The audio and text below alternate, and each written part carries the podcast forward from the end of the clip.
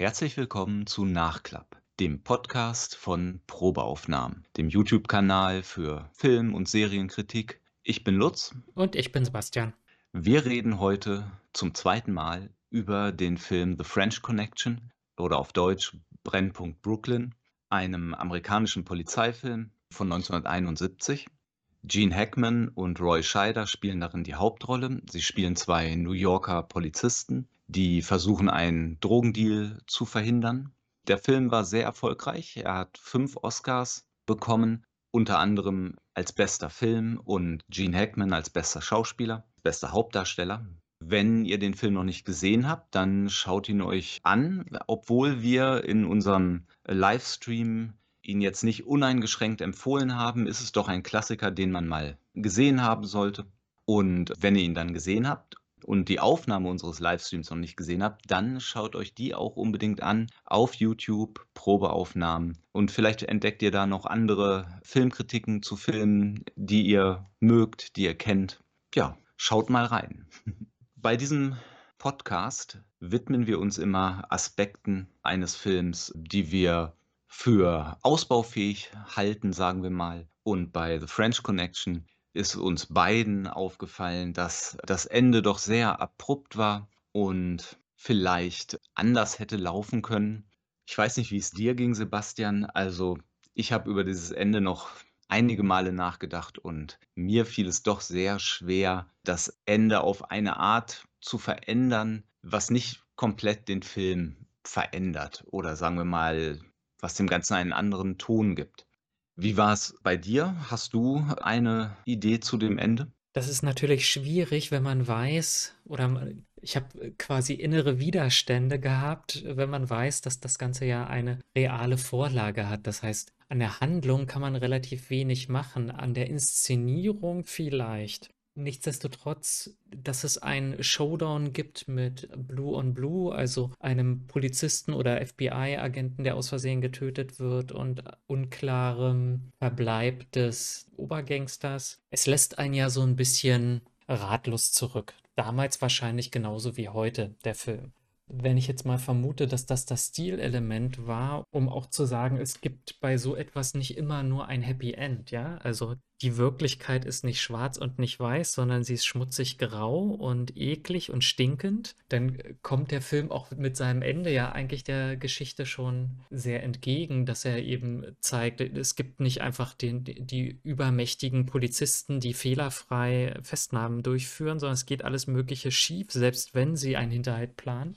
Und dieses unwohle Gefühl, das unwohle Gefühl mit Drogen, das unwohle Gefühl mit, mit der Polizeiarbeit, das allgemein unwohle Gefühl ist wahrscheinlich das, was den Film sozusagen durch Realismus als besonderes Erlebnis damals präsentiert hat. Mhm. Und deswegen daran jetzt unbedingt etwas zu ändern, ich weiß gar nicht so genau. Mir ist auch aufgefallen bei diesem Ende, im Grunde ist ja alles gesagt. Wenn man sich mal vorstellt, was hätte denn dann noch kommen sollen? Also zum einen die Aufklärung des ermordeten oder durch einen Unfall oder aus Versehen erschossenen Polizisten, Schrägstrich FBI-Agenten. Schon in der Mitte des Films, wenn Popeye Doyle den französischen Killer erschießt, ihm in den Rücken schießt, auch da wird ja nichts weiter dazu gesagt. Und insofern ist das schon eine konsistente Fortführung wie der Film mit solchen Situationen umgeht, weil sie eben nicht wirklich wichtig sind für die Geschichte. Und dasselbe Problem ist auch mit der Flucht des französischen Drogenbosses Charnier. Wir wissen, er ist entkommen. Das sagen uns dann die Endcredits. Und wir wissen das, weil es eben auf wahren Begebenheiten basiert, dass er entkommen ist. Und was soll uns der Regisseur da noch großartig zeigen? Wir haben dieselbe Szene in Anführungszeichen dieselbe Szene ja schon in, auch in der Mitte des Films gesehen, wenn diese Verfolgungsjagd in der U-Bahn, nicht die Autoverfolgungsjagd, sondern wenn Popeye den Charnier in die U-Bahn verfolgt und dann dieses Katz-und-Maus-Spiel rein in die U-Bahn, raus aus der U-Bahn. Hm. Da haben wir ja schon gesehen, wie es aussehen kann, wenn die beiden sich jagen oder wenn der eine von dem anderen gejagt wird. Und dann muss man sich fragen, kann das noch besser werden, dass wir genau dasselbe noch einmal sehen? Im Grunde nicht. Also warum das nochmal zeigen? Hm. Insofern hat mich jetzt das Nachdenken über den Film und das Ende und ich habe mir eben auch noch mal das Ende angesehen. Es sind ja auch nur knapp 15 Minuten von der Szene, in dem der Wagen auseinander auseinandergenommen wird, bis zum Ende vergehen keine 15 Minuten. Die habe ich mir noch mal angesehen und ich wurde ein bisschen versöhnt mit diesem Ende. Und dass am Ende noch dieser Schuss im Dunkeln fällt, der allerletzte, mit dem der Film aufhört. Ja, es ist ein bisschen irreführend. Es suggeriert, Popeye hat den Charnier erschossen, aber wir finden später heraus, nein, er konnte doch fliehen. Trotzdem, der Film endet eben dann mit einem Knalleffekt sozusagen. Mhm. Ja, und deswegen, aus diesen Gründen habe ich mich nicht an dem Ende versucht. Oder man könnte auch sagen, ich habe dann aufgegeben. Stattdessen habe ich über die Sachen nachgedacht, die wir sonst noch so angesprochen hatten. Und ein Punkt war, dass außer dem Gene Hackman-Charakter keiner oder kaum einer der anderen Charaktere wirklich großartig beleuchtet wird. Wir erfahren über die anderen sehr wenig. Aber gerade sein Partner, Claudi, gespielt von Roy Scheider, ist ja jemand, der mit ihm viel zu tun hat und wir können sagen, okay, das ist ein Gespann, die als guter Bulle, böser Bulle eben zusammen durch den Film gehen. Und was wäre, wenn man einfach ein bisschen mehr Zeit mit Claudi verbracht hätte, um ihn eben besser kennenzulernen? Und wie könnte man das machen? Da dachte ich an Film Noir. Da hat man ja oft ein Hauptdarsteller, der in einer Welt sich zurechtfinden muss, die ziemlich verkommen ist, die bestimmt ist von Verbrechen, von Betrug. Und dieser Hauptcharakter ist oft selbst nicht viel besser, aber eben ein bisschen besser. Und woran merkt man das? Der hat bestimmte Werte, nach denen er lebt. Denk nur mal an, an solche Klassiker wie Der Malteser Falke mit Humphrey Bogart. Da haben wir auch eigentlich zwei Privatdetektive, Humphrey Bogart und seinen Partner. Und sein Partner wird am Anfang erschossen. Und Spoiler, wenn ihr den Malteser Falken noch nicht gesehen habt, schaltet jetzt aus. Das lohnt sich auf jeden Fall. Den sollte man so mal sehen. Also, wenn ihr einen Film aus den 40er Jahren noch nicht gesehen haben solltet, wäre das der richtige Moment. Später stellt sich nämlich heraus, sein Partner wurde von der Frau erschossen, die ihn beauftragt hat, nach dem Malteser Falken zu suchen. Ich hoffe, das ist jetzt richtig. Ist schon ein bisschen her, dass ich den gesehen habe. Auf jeden Fall die Frau, in die er sich, naja, verliebt, ist vielleicht übertrieben, aber er ist auf jeden Fall zu ihr hingezogen, fühlt sich zu ihr hingezogen und sie versucht ihn zu manipulieren und später stellt sich heraus, sie hat seinen Partner erschossen. Und dann muss er sie am Ende der Polizei ausliefern und er macht das auch egal wie toll er sie auch findet, aber eine Sache geht halt nicht. Du kannst nicht deinen Partner im Stich lassen und er wurde umgebracht und sie muss dafür bezahlen. Und bei den beiden hier, wenn wir jetzt hier guter Bulle, böser Bulle, eben dieses Gespann haben, wäre es doch wirklich auch mal interessant zu sehen, wie Claudi eben auf Popeyes Eskapaden. Eskapaden reagiert. Also, weil wir wissen, dass Gene Hackman in diesem Film wirklich der, sagen wir mal, ein Arschloch spielt. Er ist rassistisch, er ist besessen davon, Drogendealer zu fangen und zwar zu so einem Grad, dass er bereit ist, das Gesetz zu verbiegen, vielleicht sogar das Gesetz zu brechen. Er ist bereit, Verbrechern in den Rücken zu schießen. Er hat eine ja, Spürnase, die ihn aber auch immer wieder im Stich lässt, die, die nicht immer zu den Ergebnissen führt, die er gerne hätte. Und es wird auch erwähnt, dass eben aufgrund seiner Vermutungen, aufgrund seiner Spürnase, ist in irgendeinem Fall ein Polizist ums Leben gekommen.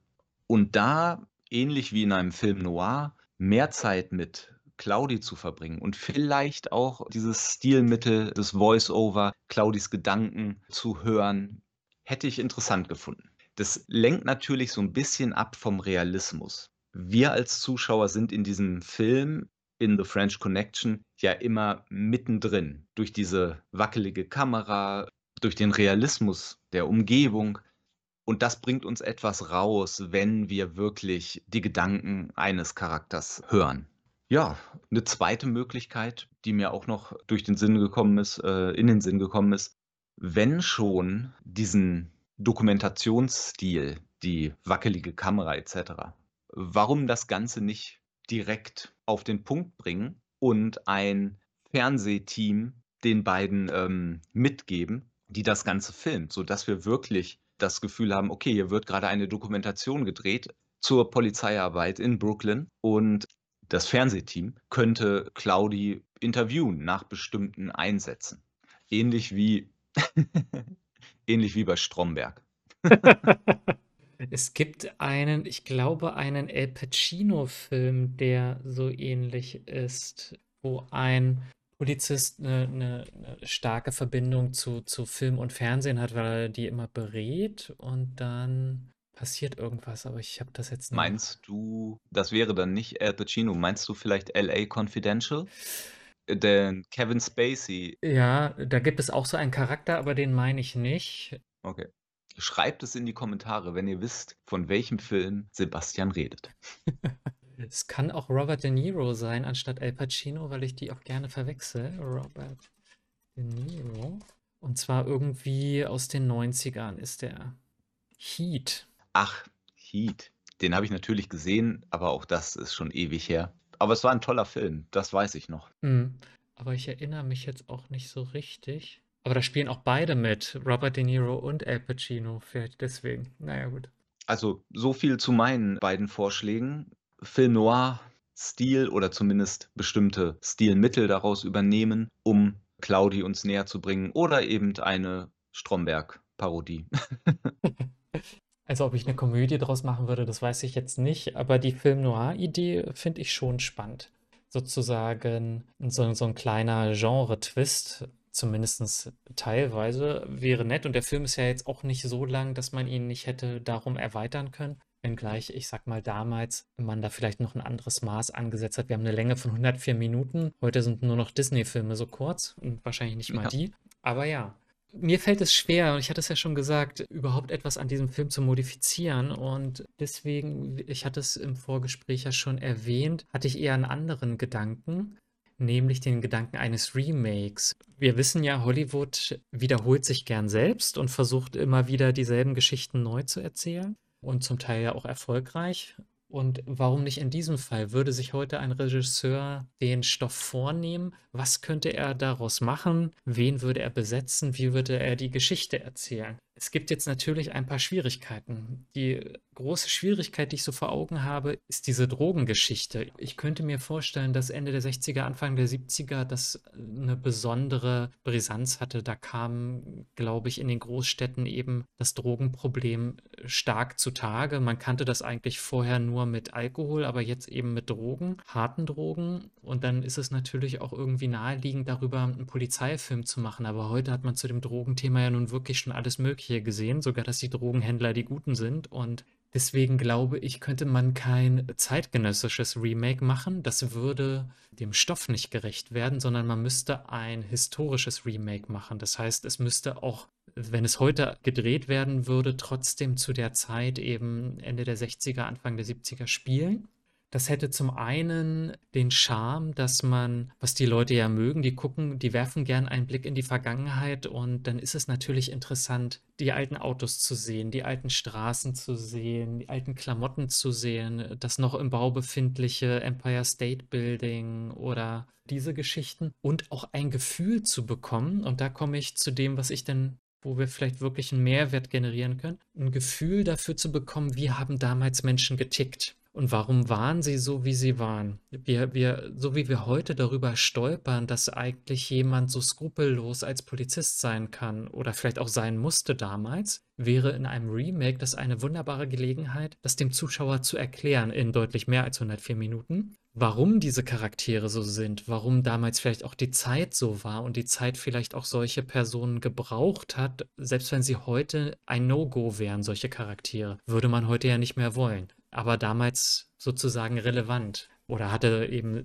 hatten ihre Berechtigung. Von daher könnte ich mir vorstellen, dass man diese Geschichte erzählen kann, bräuchte dann aber auch Schauspieler, die das gut verkörpern können. Und jetzt muss man ja eine Sache sehen, Gene Hackman ist mit dem Film berühmt geworden. Ja, den kannte man vorher nicht. Und das würde ich, glaube ich, wenn ich heute mich mir den Stoff nochmal zu Gemüte führe, das würde ich auch machen. Ich würde nicht einen, ich sag mal, schon verbrannten, belegten Schauspieler nehmen. Ich würde mir neue, unbekannte Gesichter suchen, die das verkörpern können. glaube ich, weil man da noch den größten Freiraum hat. Da schwingt nicht so viel mit von allen möglichen Filmen, die die vorher schon gemacht haben. Schon drei andere Polizeifilme oder so. Überhaupt gibt es ja so Charaktere oder ich sag mal Gesichter, die wirken historischer als andere Gesichter. Es gibt ja eine neue Star Trek-Serie und da den Schauspieler, der den Captain Pike spielt, der hat in seinem ganzen Aussehen, in seinem ganzen Äußeren hat er schon was von einer historischen Serie. Ich kann dir gar nicht genau sagen, wieso, aber so ein Charakter müsste das sein, der, der, der so voll in die Zeit passt. Ja, und es könnte dann natürlich in gewisser Weise eine Sozialstudie sein, dieser Film. Polizisten untereinander, Polizisten zur Gesellschaft, rassistische Fragen damals, überhaupt die Flucht der weißen Bevölkerung in die Vororte und in den Großstädten bleibt eigentlich das Elend zurück. War ja auch eine Tendenz der Zeit. Ich weiß nicht, ob dieser Zeit, aber ungefähr. Fände ich schon interessant. Was denkst du? Ja, auf jeden Fall. Also, dass man da einen Schauspieler nehmen sollte, der noch nicht so vorbelastet ist, ähm, sehe ich genauso. Das ist der Fluch und Segen von Schauspielern, die dann zu so lebenden Legenden werden, so Superstars eben, dass sie äh, das zwar ganz toll machen, was sie da machen, aber trotzdem irgendwann anfangen, sich einfach selbst zu spielen.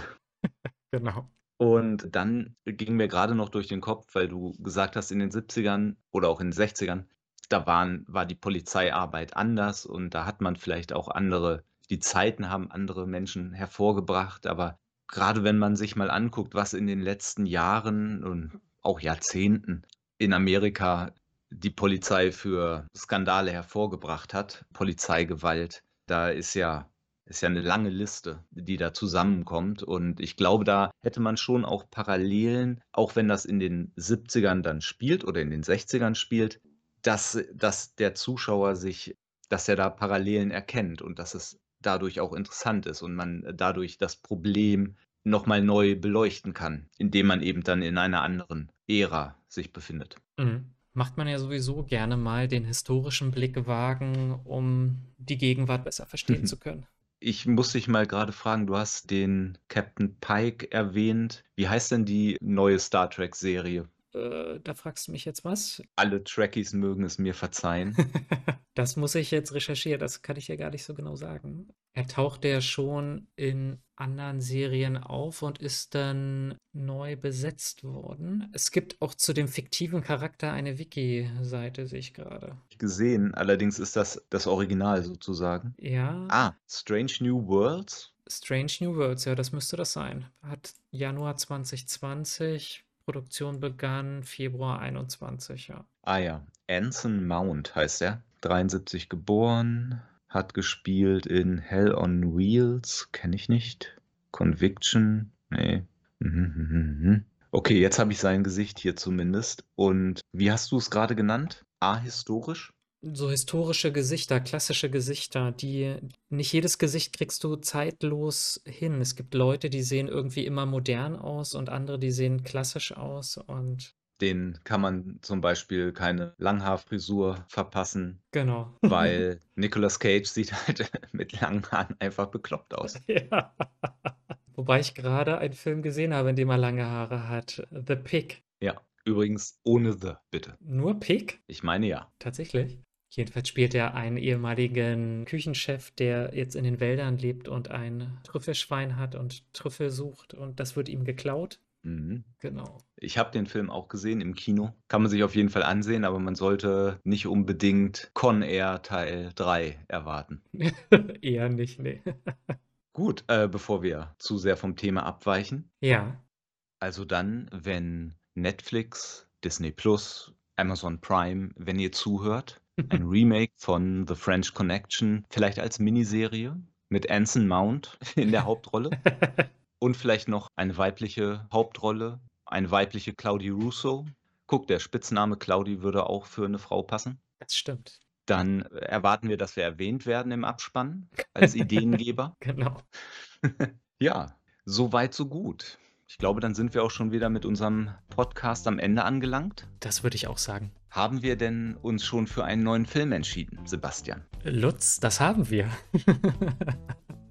Und zwar bleiben wir beim Thema Polizei, glaube ich zumindest. Der Film suggeriert das im Titel Bad Lieutenant mit Nicolas Cage. Mit Nicolas Cage, genau. Ein Film von Werner Herzog, wenn ich das recht in Erinnerung habe. Und äh, du kennst ihn schon, ich noch nicht, aber den wollen wir uns endlich mal zu Gemüte führen. Und ich erwarte Skurriles und bin schon mal gespannt. Ja, ich kenne den Film, aber wie bei so vielen Filmen ist es schon etwas her. Ich, ich weiß noch, dass der Film gute und schlechte Seiten hatte, aber auch schlechte Seiten können interessant sein. Und dass es ja auch im Grunde ein Polizeifilm ist, ist mir erst hinterher aufgefallen, nachdem wir uns auf den geeinigt haben. Also ich bin sehr gespannt, den jetzt ein zweites Mal zu sehen. Und vielleicht können wir da auch Parallelen zu French Connection ziehen. Mal schauen. Ich bin gespannt. Alles klar. Dann schön, dass ihr eingeschaltet habt. Ich hoffe, wir konnten euch ein bisschen unterhalten. Und dann haltet Ausschau auf dem YouTube-Kanal Probeaufnahmen. Der nächste Livestream zu Bad Lieutenant